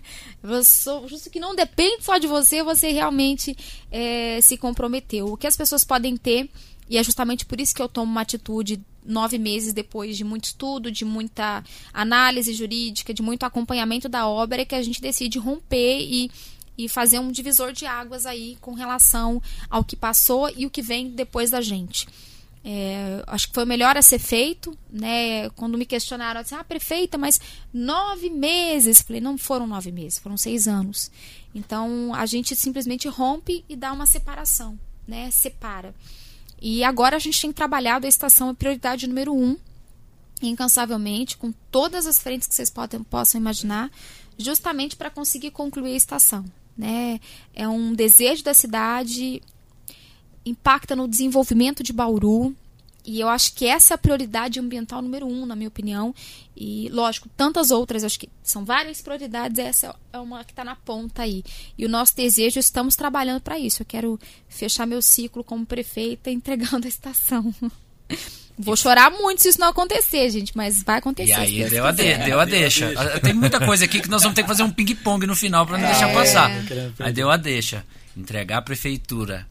Primeiro, se você já disse isso nos seus stories, mas pode deixar registrado aqui no microfone também sobre sair como, como deputada, ou a sua mãe, que também já foi cogitado, já foi dito. E, e num segundo momento, é, reeleição é algo que já passa pela sua cabeça, é uma possibilidade, enfim, só- só para deixar Bom, esses são- é, até vocês ser, vai ser inédito aqui, viu, gente? Porque todo mundo me pergunta sobre isso, eu acho muito engraçado. Não tenho intenção nenhuma de ser candidata a deputada, eu quero concluir os meus quatro anos de prefeita. Você fala em reeleição, eu sou uma pessoa que eu preciso do hoje. Então, assim, eu não estou fazendo nada para deixar para reeleição. É, tudo que eu estou pegando para começar, eu quero terminar. Reeleição é uma vida que a gente nem tem ainda. É um futuro que a gente nem sabe se vai existir. Então, assim, é, quando você fala de. Você discute reeleição, começa um projeto aqui para terminar lá, isso me, me angustia. Não é o meu perfil. Então, eu não penso em reeleição neste momento. Pelo contrário, eu tenho começo, meio e fim em quatro anos. Agora, com relação a sair candidata a deputada, muito se especula a respeito disso, mas não, o meu desejo é concluir o meu mandato. Eu quero concluir esses quatro anos de prefeita, deixar o meu legado, deixar as obras que eu quiser terminar, as coisas que eu quiser organizar. E porque eu tenho outros tantos projetos de vida, né? E, e hoje eu estou 100% dedicada praticamente à prefeitura de Bauru. E você foi, foi naquele momento de estouro nacional, foi falado até em, em sair para o governo do estado e, e é apostando num, numa, num segundo momento de outsider como você foi para prefeita. É, Do nada, não, não. mas Não, as pessoas comentaram muito, mas porque, na verdade, se trouxe na época, né? É, as pessoas se sentiram, de certa forma, representadas, porque era uma coisa que estava todo mundo querendo dizer, mas que não tinha coragem. Né? Eu falo porque tantos outros prefeitos que também viviam os mesmos di- dilemas que eu e que se viam, mantenham, mantenham fechado. Eu venho e falo, não, a gente precisa equilibrar. Então a gente deu voz e acabou carregando alguma, algumas pessoas que acabaram se sentindo representadas. Por isso que se ventilou na época, mas eu acho que é muito mais aquela coisa do momento, né? De, de enfim, de uma insatisfação com quem tá. Então, nossa, imagine se ela fosse, mas não, uma, isso é, são coisas muito futuras, né? Não é uma é que, coisa é que, que. Você cresce muito, né, naquela época, de, principalmente pelas redes sociais que a gente consegue mensurar Sim. ali. Você vai para cento e poucos mil, 630 mil seguidores. É uma representação muito grande, né? As pessoas queriam conhecer, né? Quem que era a prefeita de Bauru, que até então não tinha dito nem nome, era só a prefeita de Bauru. Então elas procuraram quem que é ela, né? E começaram a seguir e começaram também a acompanhar é, os, os meus desafios como prefeita aqui, né? Então eu achei absolutamente natural. É, eu acho que em decorrência de, de você. E, e nunca foi a ideia. É, na verdade, eu estava voltando de, de, de, de Brasília quando eu fiquei sabendo de toda a repercussão. Porque eu realmente falei, gente, mas justo eu, tantos outros prefeitos que fizeram tantas mudanças, justo eu precisar me citar especificamente. Então eu jamais imaginava que ia tomar essa proporção. Essa nunca foi ideia. A ideia nunca foi confrontar. A ideia foi debater e discutir e falar, olha, se eu estou prefeita aqui, se eu estou na rua aqui, porque existe muito essa diferença, né? O prefeito está na ponta. Né? Eu falo, o vereador está lá na ponta mais do que a prefeita, porque ele está ali com o seu eleitorado, bairro a bairro, e vem a, o, prefeito, que também está linha de frente, então dificilmente você vai ver um governador andando aqui comprando, fazendo compras no supermercado de Bauru. Então quem fazia isso era, era, era eu. Então quem ouvia os anseios da população é o prefeito. Então você tinha que, de certa forma, tomar algumas atitudes. Então acho que isso que foi, linkou muito a, a representatividade do momento que as pessoas estavam vivendo. Então eles se sentiam, de certa forma, representados e queriam conhecer quem que era a pessoa. Mas, Mas como comunicadora, a gente sabe estrategicamente como usar a comunicação, né? Então, se, se, o público te coloca nesse lado, naturalmente, eu acho que você aproveita da, da, dessa audiência que você tem, dessa visibilidade que você tem. Eu vejo que quem colocou, na verdade, foi o próprio governador, né? Porque é. foi ele que te citou. Exato. E, e aí é. foi a partir, então, a partir da fala você, dele que é, repercutiu Para dessa você ter forma, uma né? ideia, como não há programação, porque não foi, não começou de mim. Uhum. Entende? Não começou de mim. Mas e pós? Você pensa assim, estrategicamente, Não, fala, não, é. agora eu preciso aproveitar essa audiência que eu tenho, essa visibilidade nacional. Foi tudo muito natural, assim. As coisas que eu ia demandando e fazendo po- posteriormente a isso foram todas naturais. Não, eu vou surfar na onda. Não, não foi dessa forma. Foi assim, é, logicamente que você ganha uma proporção maior. Tanto é que eu não entro muito em debates nacionais. Eu tô- estou vivendo o meu mandato quanto prefeita aqui. Se eu tivesse projeções para deputada, por exemplo, aí eu te diria que era um belíssimo momento para entrar em debates muito maiores. Porque quando a gente fala de é, da prefeitura, você está falando de debates muito mais Locais, é, locais, né? Se eu quisesse uma projeção para deputada, eu entraria bem menos nos debates locais e abriria muito mais a minha rede para os debates nacionais. Então, por aí você já dá uma ideia para ver que a intenção não era essa. E a dona Lúcia pretende sair, candidata? Não, essa não é a intenção, porque os meus pais, apesar das pessoas conhecerem pouco eles, eles, eles têm um projeto de vida, eles são pastores há muitos anos. Muita gente acha que a minha mãe é conhecida porque ela é filha da prefeita. Não, minha mãe é conhecida por ela mesma, né? Para os projetos que ela tem social, a, as igrejas que ela ministra há muito tempo. E, e eles estão na mesma condição que eu. Eu não faço planos. Eles também não fazem planos nesse sentido. É muito natural que as pessoas coloquem o nome dela porque ela está próxima de mim. E eu brinco até, eu falo, gente, eu sou prefeita mulher, então não tem primeiro dama. Então a primeira dama é minha mãe, ela é presidente do Fundo Social, consequentemente, ela está ao meu lado e tem essa possibilidade. É a única pessoa voluntária, ou seja, não recebe nada da prefeitura e trabalha na questão social do município. Então, essa visibilidade que muitas vezes dão a ela, não davam a outras primeiras damas, né? Eu acho até engraçado muito isso, mas não está nos planos dela. Eu acho que o amanhã pertence a Deus, mas o trabalho dela é o hoje. Então, ela trabalha não hoje pela Lúcia Rosinha, ela trabalha como presidente do Fundo Social e executa. Preciso mandar um beijo para ela, porque para quem não sabe, e também não é novidade para ninguém, minha mãe me acompanha em tudo. Então ela tá aqui, tá, gente? Então, acho que é outra coisa, outra, outra coisa que se comenta muito e de alguma forma ela ab- abriu mão de muitos compromissos Muitos pessoais compromissos. pra- é o que eu te falo. acompanhar. Eu falo sempre assim, as pessoas não sabem a grandiosidade que, que é minha mãe e meu pai. Eles têm muita coisa para fazer. Eles são pastores, são líderes de um ministério que tem. é, são é, quase oito igrejas. Tem uma igreja em Moçambique, um trabalho missionário em Moçambique. é, que a gente envia recursos para lá, para ajudar né, na igreja de lá, um, uma região muito carente. E além dos trabalhos sociais feitos aqui no Brasil, e, e, eles têm as igrejas. Então, assim, não é só a igreja ou local, eles têm tudo isso. Minha mãe é ministra da palestra em outros lugares também. A mesma coisa é meu pai. Então, eles têm um, um ministério para para tocar e projetos pessoais. E muitas vezes ninguém sabe disso, né? Então todo mundo fala assim, como que é para ela? Ela realmente abre mão de muita coisa e tem aberto muito mão, porque ela fala assim, filha, você está aqui por quatro anos, então se você está aqui vendo isso e eu puder te acompanhar, eu vou te acompanhar.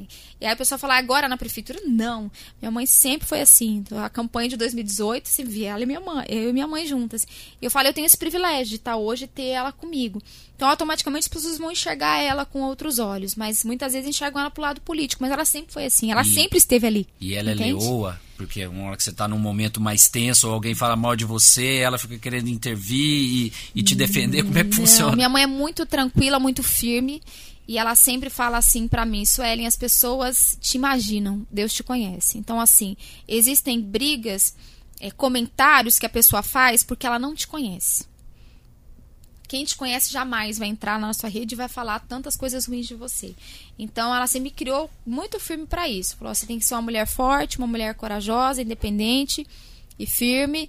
Então ela ela fica muito tranquila, ela não liga muito, pelo contrário, ela fala: "Filha, você vai ler isso?" Eu também não me preocupo. Quando alguém comenta, fala: "Ah, viu por que falaram da Suelen lá?" Fala: "Gente, você leu? Você acha que ela é assim?" Não, então fica tranquilo, é alguém que não conhece ela. Então é muito tranquilo, mas a mãe se preocupa, eles se preocupam, é natural, porque é, eu tenho muita responsabilidade hoje, né? A responsabilidade é grande e ao mesmo tempo são decisões complicadas que eu tenho que ter, que eu tenho que fazer, que eu não vou nem sempre agradar todo mundo. Então eles ficam muito mais na minha cobertura em casa, né? Onde eu corro para abraçar, onde eu corro para pedir socorro, onde eu corro para ter meu momento em família e eles são fundamentais. Então eu não conseguiria estar onde estou hoje se eu não tivesse uma base familiar à altura. Né? Então ela me ajuda muito nesse sentido, né? Precisa é, fazer uma oração também. É, e, Seu porque pai... também imagino que tem um peso emocional, uma muito carga grande. emocional muito grande de muito tudo grande, isso, né? Exato, muito grande. Ah, lido bem com as críticas, tal, mas pô, você criticar todo dia, ninguém gosta de É, ninguém gosta. Criticar. Ninguém gosta, é que às vezes nem dá tempo da gente ficar, eu, eu falo, gente, eu tento, né? Mas é muito difícil. Então, às vezes eu não consigo responder os elogios, aqueles que estão reconhecendo o que a gente está tentando fazer, e aí eu vou responder quem não gosta de mim, independentemente do que eu fizer. Então, Mas você pessoalmente não tem essa característica. Tem gente que é atraído por isso, né? Fala, nossa, me criticou, eu vou lá responder, eu não vou aceitar. Muito raramente, é. viu? Muito raramente. Acho que nesses nove, dez meses, umas três vezes que eu consegui parar e assim responder necessariamente, sabe? Falar assim, olha, vou responder isso aqui. Não vai falar, ah, não vou responder, porque se a pessoa tá com essa ideia formada, dificilmente vou mudar ela respondendo. Então, agora, lógico, as coisas mais que tomam uma proporção mais macro, aí eu, eu faço questão de responder, mas eu respondo em público, de forma é, mais geral, justamente para que todo mundo saiba e tenha o meu lado também, né? Eu acho que isso que é importante. Suelen, no início do seu governo você criou o Núcleo de Estudos e Concessões, né? Até para avaliar a viabilidade de, de repente, privatizar alguns serviços municipais, como o da água, né? o DAI, a própria coleta e destinação final do lixo como que está esse, o que há de concreto já nesse sentido? É, o núcleo de estudos e concessões ele foi é nada mais do que uma política de governo, né? Não é uma política necessariamente é, uma estrutura da prefeitura, algo que precisa ser aprovado, que precisa de uma, uma política de governo mesmo. Igual quando você assume uma prefeitura, você muda o tema. Ao invés de Minha Casa Minha Vida, eu coloco Casa Verde e Amarelo. É um programa de governo em que na, eu tenho junto comigo são pessoas é, que ajudam nas decisões porque são ali no dia a dia. Então você tem secretários que são fundamentais em alguns lugares estratégicos.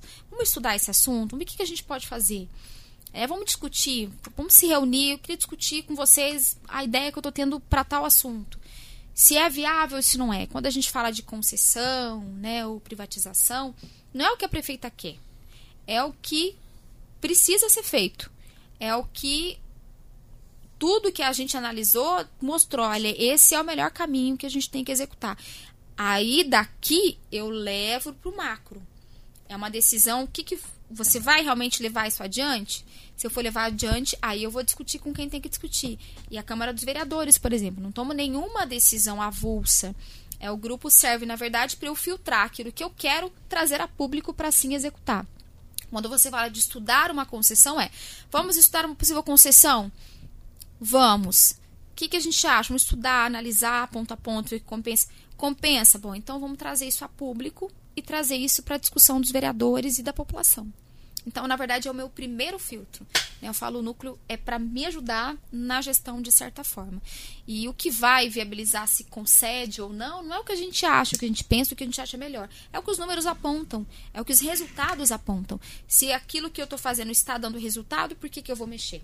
Agora, se não está dando resultado, a gente tem que repensar. Mas não é uma coisa que eu repenso sozinha, pelo contrário, a gente tem que fazer uma discussão com a sociedade de modo geral, com os vereadores que são parceiros do município e que a gente está justamente é, em poderes diferentes, mas que precisam se sincronizar e trabalhar juntos aí pela cidade. Então, nada é discutido pela Suelen só, é discutido inicialmente nesse primeiro ponto, né, com, com o núcleo, que é uma política de governo, e depois a gente abre para a sociedade. Vamos tocar nesse sentido? Não vamos? A gente discute abertamente, internamente, né? E, e depois a gente abre para todo mundo. O que, que já há de concreto em, em falando em privatização? É, na, acho que privatização, não. Concessão, a gente tem algumas para serem discutidas ainda. É, com relação ao que eu acho que você vai perguntar muito, a concessão do DAI, que é o Departamento de Água e Esgoto, eu sempre disse para todo mundo. Eu ia falar do a lixo. Gente, a gente abriu aham, ia falar do lixo, os dois, né? Uhum. Se fala muito disso, mas eu fui muito clara desde o início com todos os funcionários, a ideia não é, é a prefeita querer fazer. Eu acho que a concessão ela tem que ser estudada, mas quem vai dizer se é ou não são os resultados que forem apresentados. E eu digo para você que o DAI tem trabalhado muito bem, as coisas têm fluído muito bem, apesar de todos os impasses e todos os desafios que o próprio departamento tem em quesito de investimentos feitos a longo prazo, que não foram feitos e precisam ser feitos para que eles tenham condições de trabalho. Então é um assunto que, na minha opinião, está muito resolvido nesse momento. É, eles têm apresentado bons resultados, então não é uma coisa que a Suelen queira fazer. Então é, é muito diferente quando você percebe que o resultado está fluindo, que as coisas estão caminhando. Aí a gente descobre, precisa mesmo? Não, não precisa, as coisas estão caminhando muito bem. Né? Eu espero que continue assim. É, com relação ao lixo, a gente está em estudos também. É, mas esse estudo do lixo já saiu da bolha da Suelen, né, da, do núcleo de estudos. Ele já é público e vem sendo discutido junto à Câmara. Antes mesmo de enviar uma, uma pele para lá, a gente tem discutido a, as formas, até porque a concessão do lixo foi uma coisa pensada por gestões anteriores. Então, é, quando eu assumo, um projeto do Gazeta, já vi né? um projeto. Quando eu assumo, a gente revê essa concessão e a gente abre para maiores discussões. É diferente quando você vem um projeto muito mais mastigado, só que necessariamente eu que assino se essa concessão for para frente ou não. Então, por isso que tem que ser discutido amplamente e não ser só uma decisão da prefeita. Então, esse já é uma coisa que já está adiante do núcleo, esse já é uma certeza e já está em discussão de forma externa e não mais interna dentro da prefeitura. E você tem um prazo para definir isso, porque tem a taxa do lixo que precisa ser definida até dezembro, até se eu não me dezembro, engano. Né? exatamente. A gente tem duas. A gente, a gente precisa cumprir o marco legal, então a gente precisa trabalhar nas duas frentes. Nós descemos uma taxa inicialmente para discussão esse ano, até que, paralelamente, a gente consiga esmiuçar todo o projeto da concessão, o que vale a pena, o que não vale, se esse modelo tá legal para a cidade, se não tá. Então, paralelo a isso, a gente tem. Eu falo, não é a taxa que a prefeita criou, é a taxa, na verdade, que o município é obrigada a aplicar. E aí a gente tem discutido junto aos vereadores que vão nos ajudar a chancelar é, o melhor para a cidade. Então, por isso que essas discussões nesses dois temas, concessão e taxa, têm sido discutidos junto à Câmara, que vai nos ajudar aí e dar todo o respaldo necessário para a gente conseguir equilibrar e, e conseguir eventualmente fazer a concessão e, e, fazer essas duas coisas caminharem no final juntas. Só insistindo um pouquinho nesse assunto, o, a taxa do lixo, os vereadores falam que é difícil aprovar a taxa do lixo sem ter definido ainda o, a destinação final. E você falou que está trabalhando em conjunto para tentar encaixar aí a melhor proposta. Você acha que vai dar tempo de definir a destinação final antes de levar o Eu- projeto da taxa do lixo ou existe alguma forma de É, a não gente fazer teve isso? uma audiência pública hoje, justamente para expor outras opções, para mostrar outras opções, né? Um, um- hoje, no caso, no dia da gravação, né, gente? Uhum. É, e, e a ideia é, sem dúvida, a gente precisa cumprir por não dar. O município não pode ter renúncia de receita. O que a gente tem tentado ajustar é fazer com que isso que essas duas coisas se encontrem de certa forma. Por isso que discutimos junto à Câmara esse projeto, enviamos o da taxa.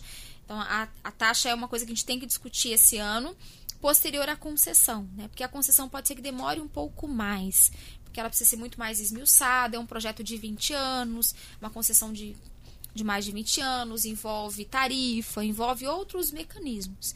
Então, por isso nós enviamos a taxa do lixo inicialmente, Lógico que a gente vai discutir os valores, né? Tentar taxar o menos possível a população, mas a gente tem que cumprir. Então a ideia é concluir esse ano, ver o que a gente consegue é, para não dar renúncia de receita para o município.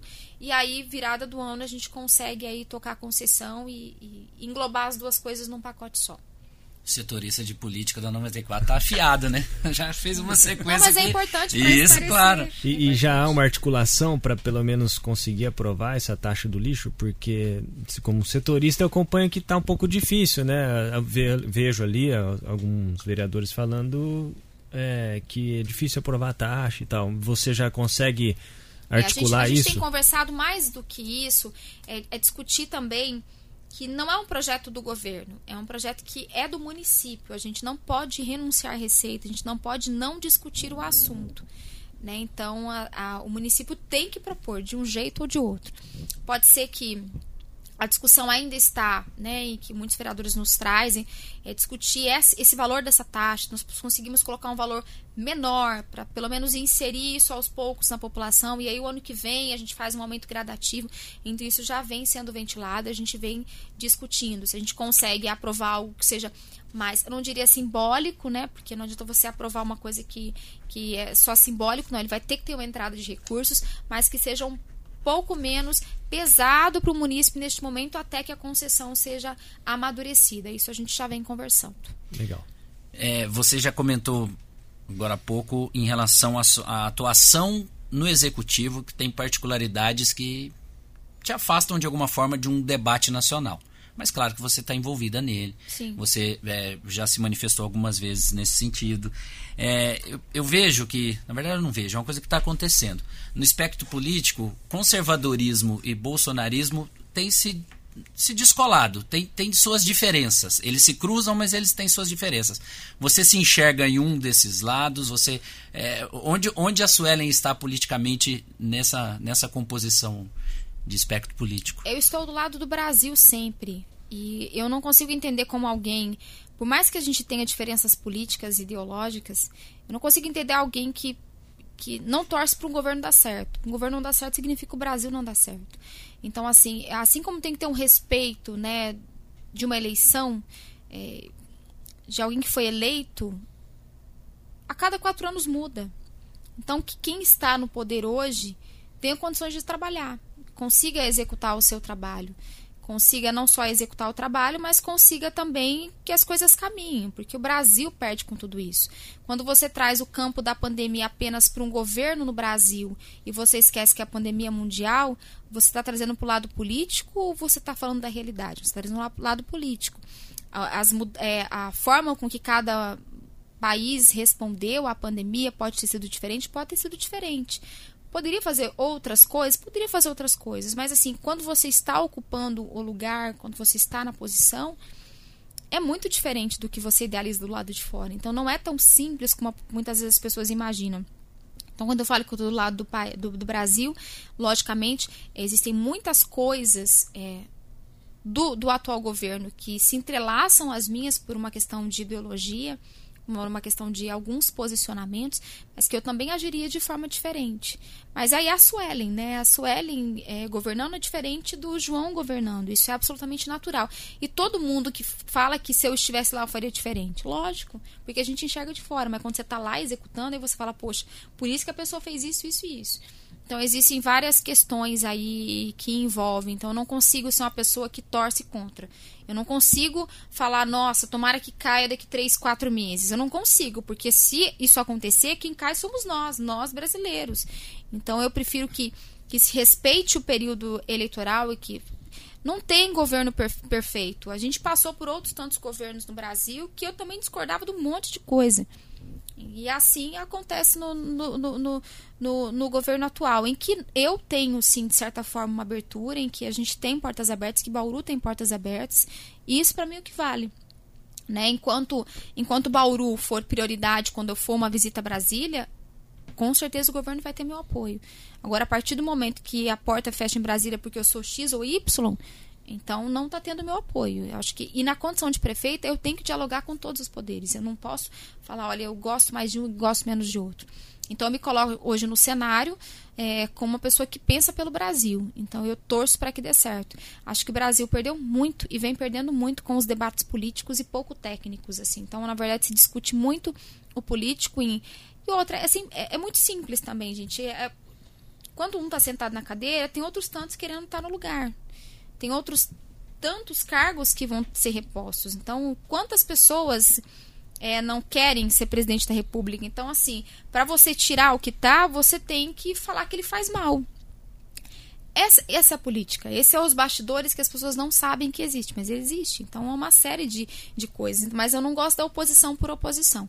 Então hoje eu sou pró-Brasil, sem dúvida nenhuma. Automaticamente eu espero que o governo federal consiga cumprir o seu mandato até o fim e que a população tenha o direito de ir às urnas e fazer a sua escolha mais uma vez. Ver o que está certo, ver o que está errado, o que tem que ser corrigido, o que não tem que ser corrigido. Agora, governo perfeito, desculpa, isso é impossível. É que no Brasil também sempre surge aquela questão do apoio, né? Você apoia uma das ações, parece que você concorda com tudo. E por outro lado, a gente é um pouco culpado porque a gente também não se posiciona Sim contrário, para falar, ó, eu apoio isso, mas não apoio aquilo, assim. E, e eu acho que nesse âmbito federal, principalmente para a posição que te levam, parece que você concorda, ou, ou, pode ter uma percepção que você concorda 100% com a forma como Bolsonaro conduziu a pandemia, assim.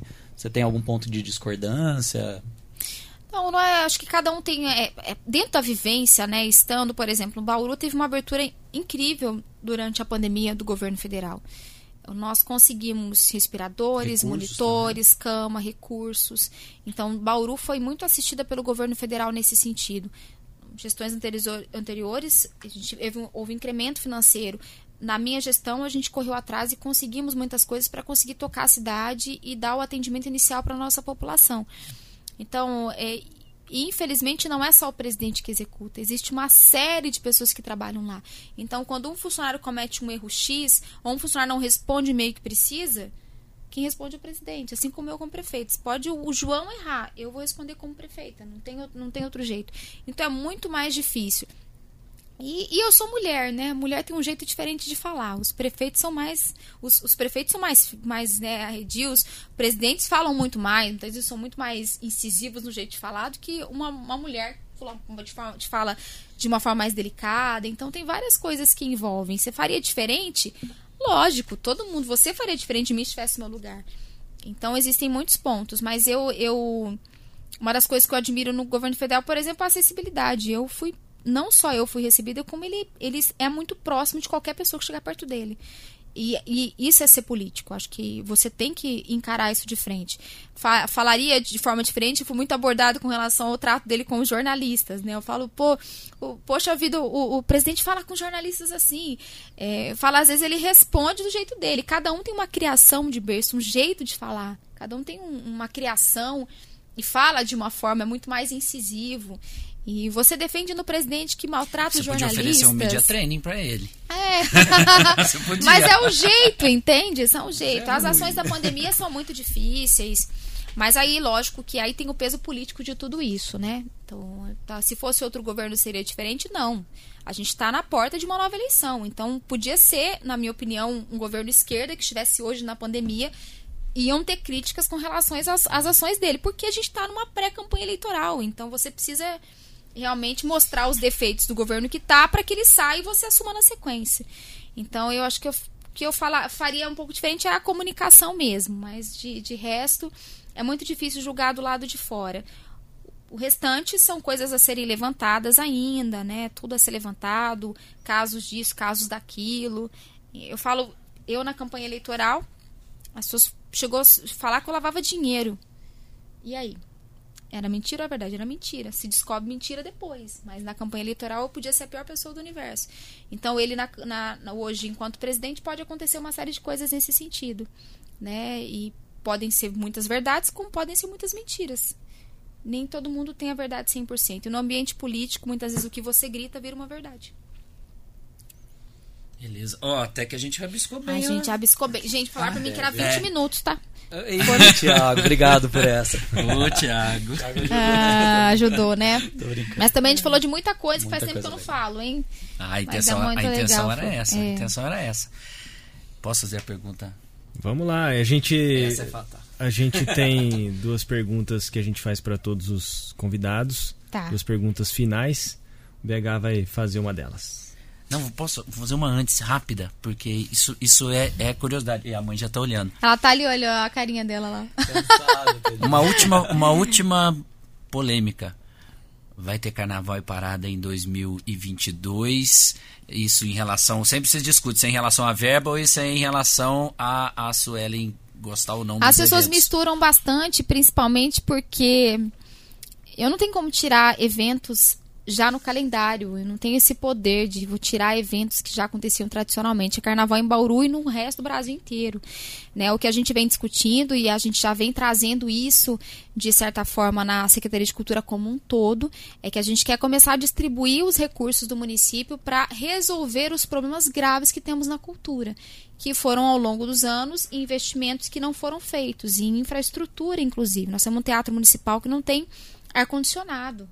Né, e que a gente tá, startou o ar-condicionado que vai ficar pronto para a gente conseguir colocar ativa. Se alguém quiser usar o ar-condicionado, por exemplo, do teatro, tem que alugar um, um, um, um, aparelho para conseguir alugar. Então, são várias coisas. Então, a gente discute a melhor aplicação dos recursos da Secretaria de Cultura. Então, a ideia é fazer algo gradativo. A gente já conversou e vem conversando isso com as escolas, para que alguns eventos aconteçam com apoio muito maior da iniciativa privada.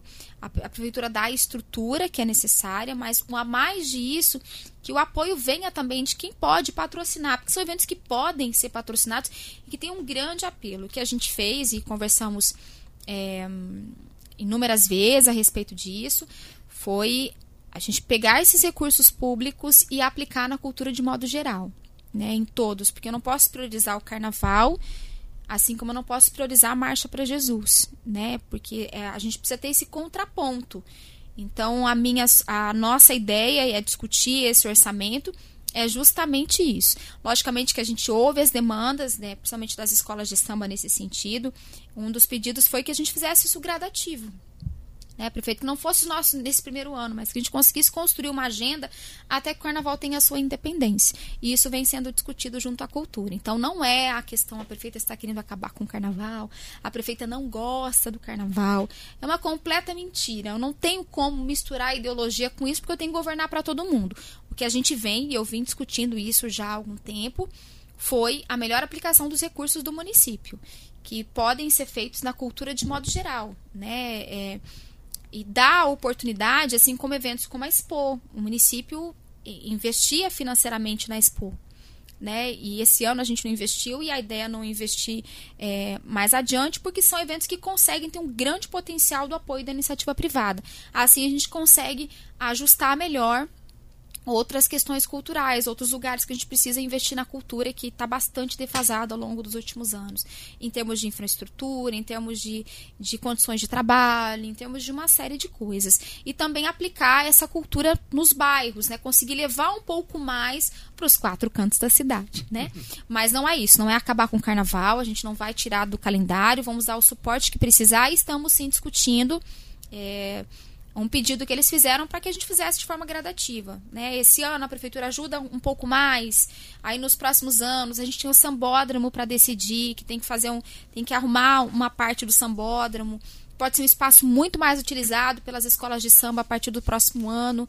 É, a gente pode pensar numa concessão do sambódromo para que se utilize, para que as escolas utilizem só, não apenas no carnaval, mas que utilizem ao longo do ano, porque a gente sabe que tudo que envolve carnaval envolve gastos e você pode fazer isso ao longo de todo o ano, né?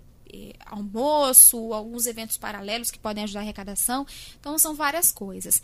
A gente vem discutindo isso já há alguns dias e startamos, inclusive, a parte que a prefeitura tem que fazer para que o carnaval aconteça. Então não vai ser que a prefeita vai acabar com o carnaval, não. Principalmente pós-pandemia. E nem, e nem outros eventos, né, gente? Pelo amor de Deus, nem outros eventos como a parada. A gente não. É assim como eventos como a Marcha para Jesus. Eu não posso parar nenhum nem outro. Aniversário da cidade. também. Aniversário da cidade. O aniversário da cidade é uma coisa que a gente quer potencializar no ano que vem. Com patrocínios ou com a verba pública? Talvez com verba pública. Mas aí vai ser um presente para todo mundo, né? Aberto a todo mundo. Então pode ser que a gente in- incremente um pouco nesse sentido para o aniversário da cidade, é, com, com apoio de verba pública do município, mas aí fazendo algo que seja bom para todo mundo e aberto a todo mundo. Para todos os gostos, para todo mundo que quer, enfim. Vamos pensar em alguma coisa aí também. Beleza. Sanduíche Bauru Legítimo, você gosta com ou sem picles? Com picles. Ah, muito bem. Nós somos pró-picles aqui, É, obviamente. picles. Eu não, eu não, mas eu não contei. Descobrimos isso agora. Seu lugar preferido na cidade de Bauru? Meu lugar preferido na cidade de Bauru. Nossa, você me pegou porque eu gosto dos quatro cantos da cidade. eu gosto mesmo. Eu gosto de apreciar cada pedaço de Bauru, de verdade. Eu gosto de tudo que você possa imaginar dessa cidade. Eu gosto muito de ir para os bairros, mesmo quando a gente encontra muitos, muitos, muitas dificuldades, quando me deparo com a falta de infraestrutura de alguns bairros, com deficiências na nossa, nas nossas questões habitacionais. Então, e eu gosto de tudo que é alto, tudo que eu consiga ver a cidade de longe. Então, assim, se eu tô num prédio, eu gosto de ver Bauru de cima. Se eu tô na Rondon, eu gosto de olhar e ver assim, conseguir ver o macro, sabe? Então, onde tem um pedacinho de Bauru, é, na Nações Norte, que eu consigo ir lá na ponta e dar uma olhada, eu gosto do que eu consiga ver Bauru do alto. Mas eu confesso que eu sou a prefeita dos quatro cantos da cidade. Cada cantinho tem uma coisinha que eu gosto. Então aquele pôr do sol naquela varanda do Palácio das Cerejeiras deve ser um dos seus lugares preferidos. Você sabe que você conseguiu arrancar um lugar dos lugares Aí, top ó. 1 aí. É o meu também. Ali, eu- um, uma é. vez eu É. vi, é muito bonito. É mesmo. lindo e assim, ó, às vezes eu até eu confesso, de vez em quando eu dou uma passada ali, eu falo, deixa eu dar uma respirada quando o dia tá mais difícil. É um dos lugares preferidos para eu parar e dar uma uma respirada ali. É lindo, é lindo de ver, né? É lindo de ver mesmo. A gente tem que aproveitar inclusive mais aquela vista, porque ela é ela é encantadora assim, é. Você vê Bauru e fala, nossa, Deus é bauruense. Po- Posta uma foto então no seu perfil e marca o Picles. ah, verdade. Eu vou fazer isso, gente. Vou fazer. Obrigado, Imagina. prefeita, pela sua part- participação, aceitar vir conosco aqui, né? Dedicar tanto tempo. Imagina. Foi Obrigado, dona. Lúcia, pela paciência. Obrigado. A gente sabe que é corrido e então a gente agradece muito. É. Imagina, eu tô à disposição, eu agradeço, desejo todo sucesso para vocês. Acho muito legal esse, esse bate-papo, acho que é um formato que tem tudo para dar certo, né? E, e que contem sempre com a gente. Para mim foi muito bom. Fazia tempo que eu não fazia uma entrevista longa assim, Uhum. para conversar e poder falar de algumas coisas um pouco mais além, né, do, do, do trabalho da rotina da prefeitura. A gente fala de assuntos polêmicos, mas também fala um pouquinho da, do, do dia a dia. Então, sucesso para vocês. E eu espero um novo convite. Vamos pensar no ano que vem eu volto. Aí vocês me Opa. cobram tudo de novo, o que eu falei aqui e não consegui fazer. Demorou. Com certeza Muito obrigado. Obrigada. Obrigado. Um abraço, pessoal. Deus abençoe. Valeu. Tchau, Tchauzinho. tchau.